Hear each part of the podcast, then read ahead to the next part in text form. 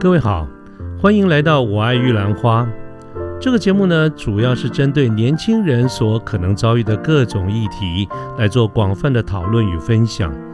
欢迎您跟我们一起。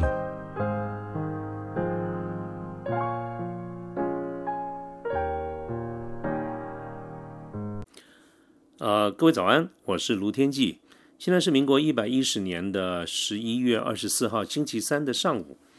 那么今天想跟大家来讲故事，呃，为什么呢？是因为常常有人说我讲故事不好听、不好笑，啊，也不生动啊，所以我就发愤图强，我以后要经常讲故事。今天就来讲讲故事哈。那想跟大家讲一个独眼国王的故事。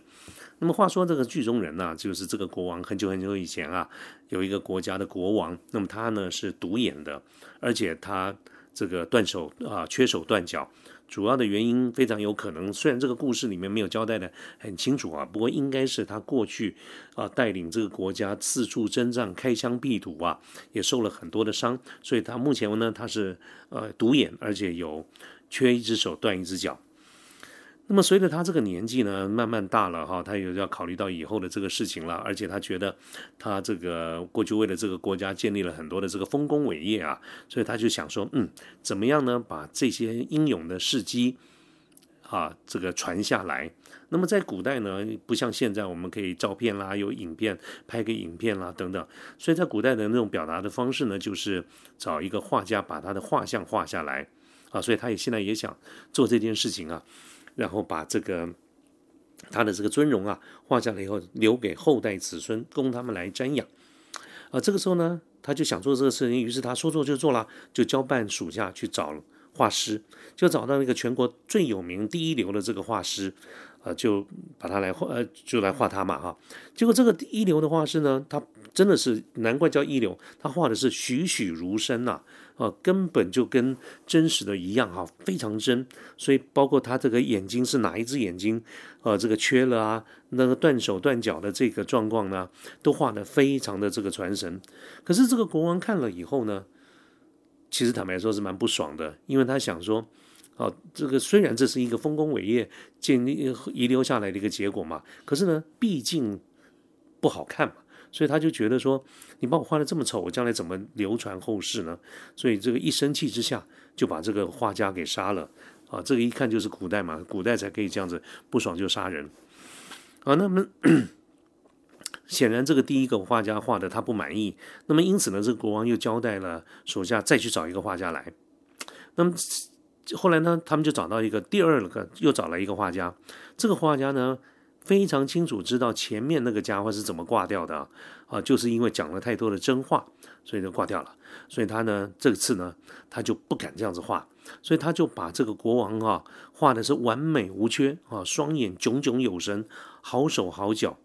啊，这个呃英姿勃发啊，英武这个神神武嘛，非常的神勇这个样子啊。这国王看了更不爽，他说：“你这个摆明了是在讽刺我嘛，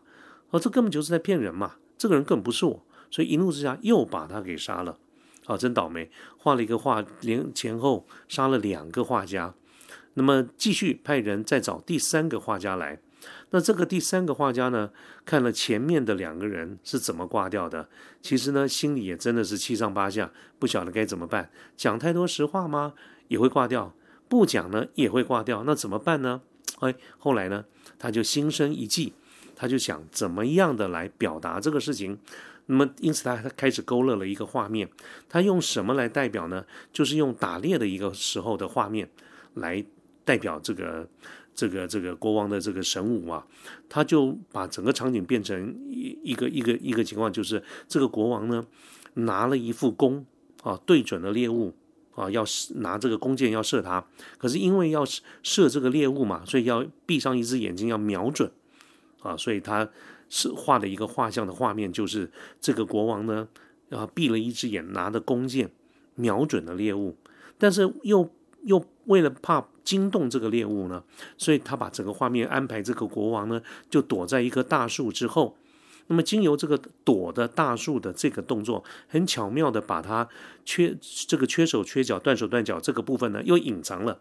所以整个的画面就非常的和谐啊。那么，呃，就是我刚刚讲，一个国王他半身躲在一个大树后面，露出半身来，拿了弓箭，瞄了，闭上一只眼睛，瞄准了猎物，啊，所以这样子的这个画面呢，一来呢，掩盖了他独眼、缺手缺脚的这个这这个事实，但是呢，又把国王描述了是一个这个这个。从打猎的这个状况来隐喻了他这个带领这个国家啊，这个南征北讨，这这建立了这个不世的功勋。这国王呢看的是非常的满意啊，呃，当然就赏赐了他很多的这个这个这个钱财啊。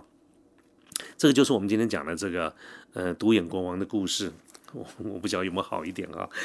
那那我其实要讲的是什么呢？就是这个故事真正要讲的就是一个我们常讲的面子跟里子的这个问题。到底什么叫做面子？哈，面子简单讲就是我们不管是你还是我，我们有没有在众人面前受到尊重啊？呃，这个叫做面子。所以我们常常会想到说，嗯，大家出来上班嘛，大家都出来工作的啊。我想你我，我们常常听到，甚至于我们自己也常常讲说，哎呀，礼尚往来啦，呃，这个鱼帮水，水帮鱼啊，花花轿子人抬人啊。你敬我一尺，我还你一丈啊，等等这些，其实这些呢，用说法或者这些做法，大多数来说都是基于给对方面子，或者我们自己也要面子的这个前提。我记得我那个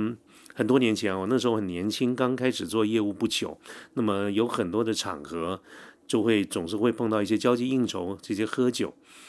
呃，这这这种场面。当时因为年轻，不管是论资历、论辈分。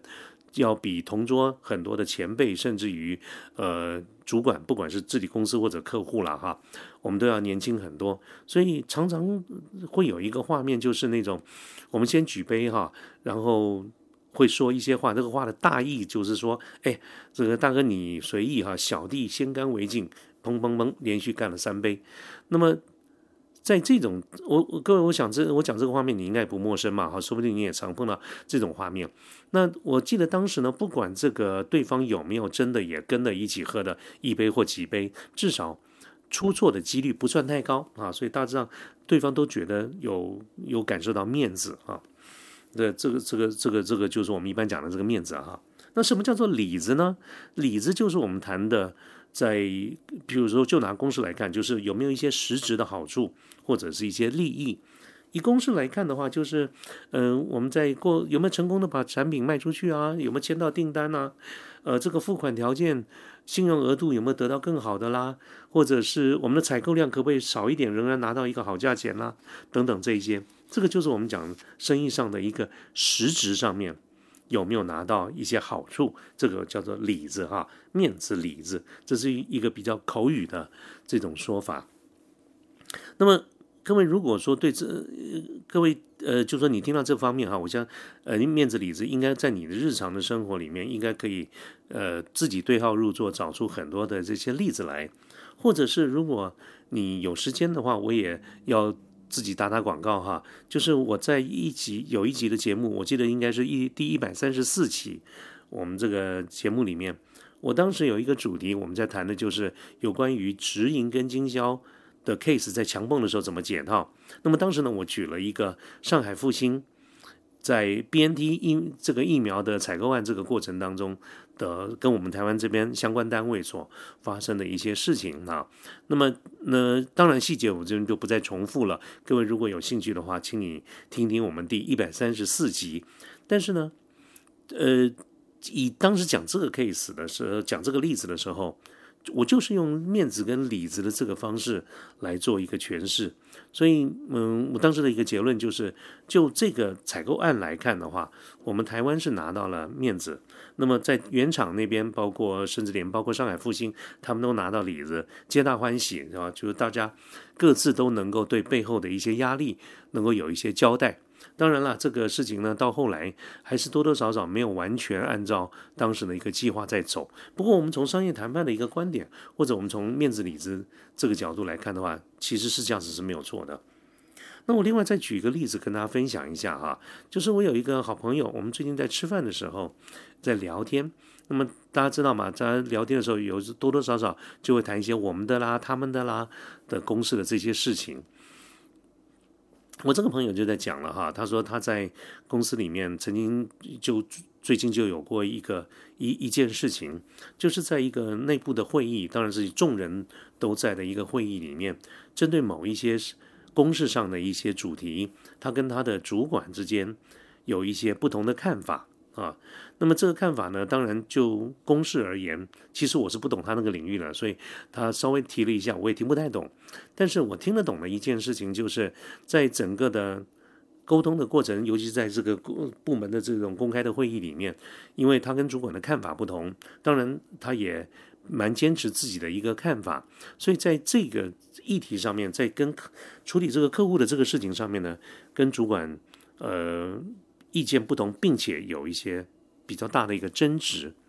啊，这个争执多多少反映在他的用词跟他的态度上是比较稍微激烈一点。那么等到这个会议过后呢，他自己也觉得不太妥啊，所以就找了一个机会呢，私下去跟这个主管表示一些歉意啊。我觉得这个做的很棒，很好，跟他表达一个歉意。但是呢，嗯，当时主管当然也没说什么了哈，但是。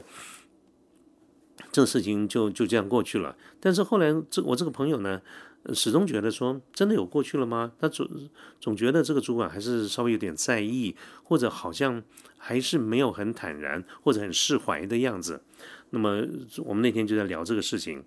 那我再次强调，他对他们那个公式到底怎么样处理，我是完全不懂的。只是我从他这样子的一个处理方式，我后来就。想一想，我就跟他讲啊，我说 我个人看法哈，我觉得你的做法上面，当然啊，这个事后去做一些沟通，这个是蛮好的了哈。可是我觉得你整体上的态势看起来非常像一些一个画面，就是你在大马路上打人呢，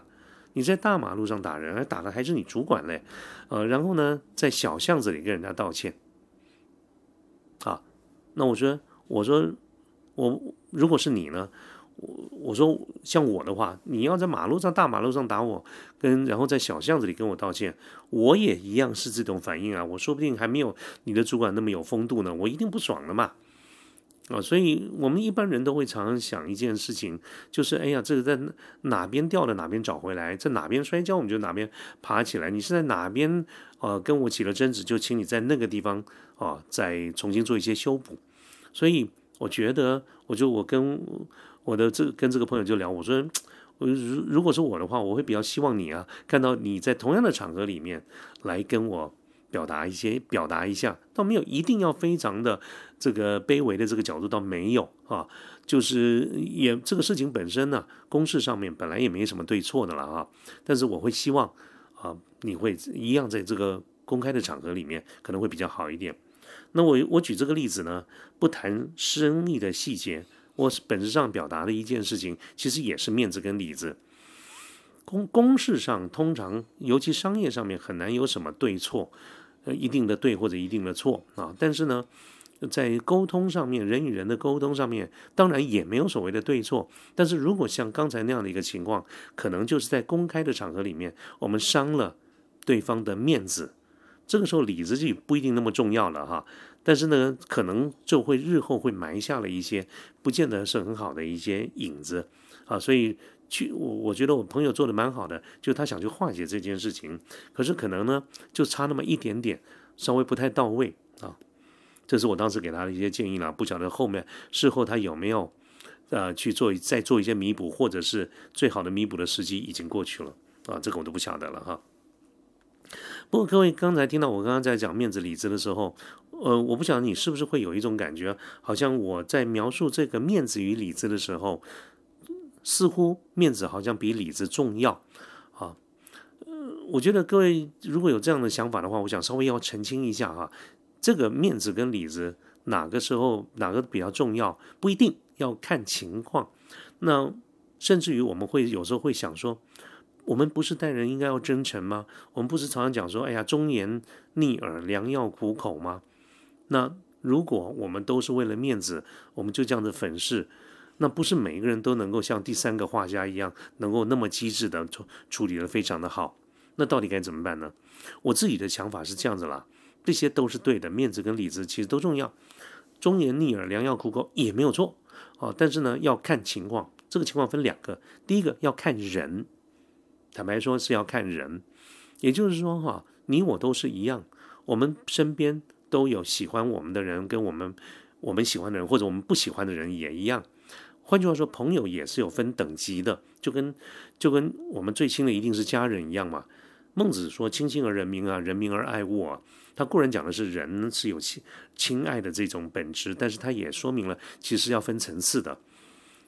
你我都相同，我们的朋友、我们的公事上的同事，我们都有分圈子，有分外圈的、中间的跟内圈的自己人。啊，这件事情我相信大家应该都差不了太多。所以呢，我们到底应该是呃忠言逆耳，还是看情况说看是考虑到面子里子这些事情，恐怕得得看这个人他到底是在我们的内圈还是外圈啊？这是第一个，我觉得看人。第二呢，看时机吧。这个时机呢，意思就是说，有些事情啊，如果在谈的过程当中、讨论的过程当中已经过了，或者已经来不及了，那就算了，就别讲了嘛。我有的时候跟朋友那边聊到这个换工作的事情，啊，那么我想比较熟悉的朋友都知道，我并不反对换辞职换工作啊，但是我基本上是反对先辞职再找再找工作，理由很多啊，我这边不再赘述。可是如果在我们讨论的过程当中，我听到你已经辞了啊，已经提了，或者已经辞了，或者已经走了，那我就不会再说前面那一段了嘛。那我前面那一段当然也只代表我个人的主观啊，但是你都已经辞了，那还讲什么呢？所以就前面就不要讲了，我们一起来面对后面该怎么办啊。所以其实是要看人跟看时机的。好，OK，那今天呢，这个就是呃东一句西一句聊了一下哈。我讲主要就是借由这种独眼国王的这个故事来谈面子跟里子的这个问题。我们回到一开始讲那个故事啊，这个三个画家有三种不同的处理的方式，也分别得到三种不同的待遇或或对待跟下场啊。那么各位面对你身身边周围的这些事情啊，你是用哪一个画家的方式呢？这个恐怕就是要考验你我的这个智慧了哈。好吧，那么今天就聊到这边。我在想，大概又是一个不怎么好笑的故事，但没关系，我就再努力了啊！所以各位，我后面再接再厉。OK，那今天就谈到这边了，谢谢大家，拜拜。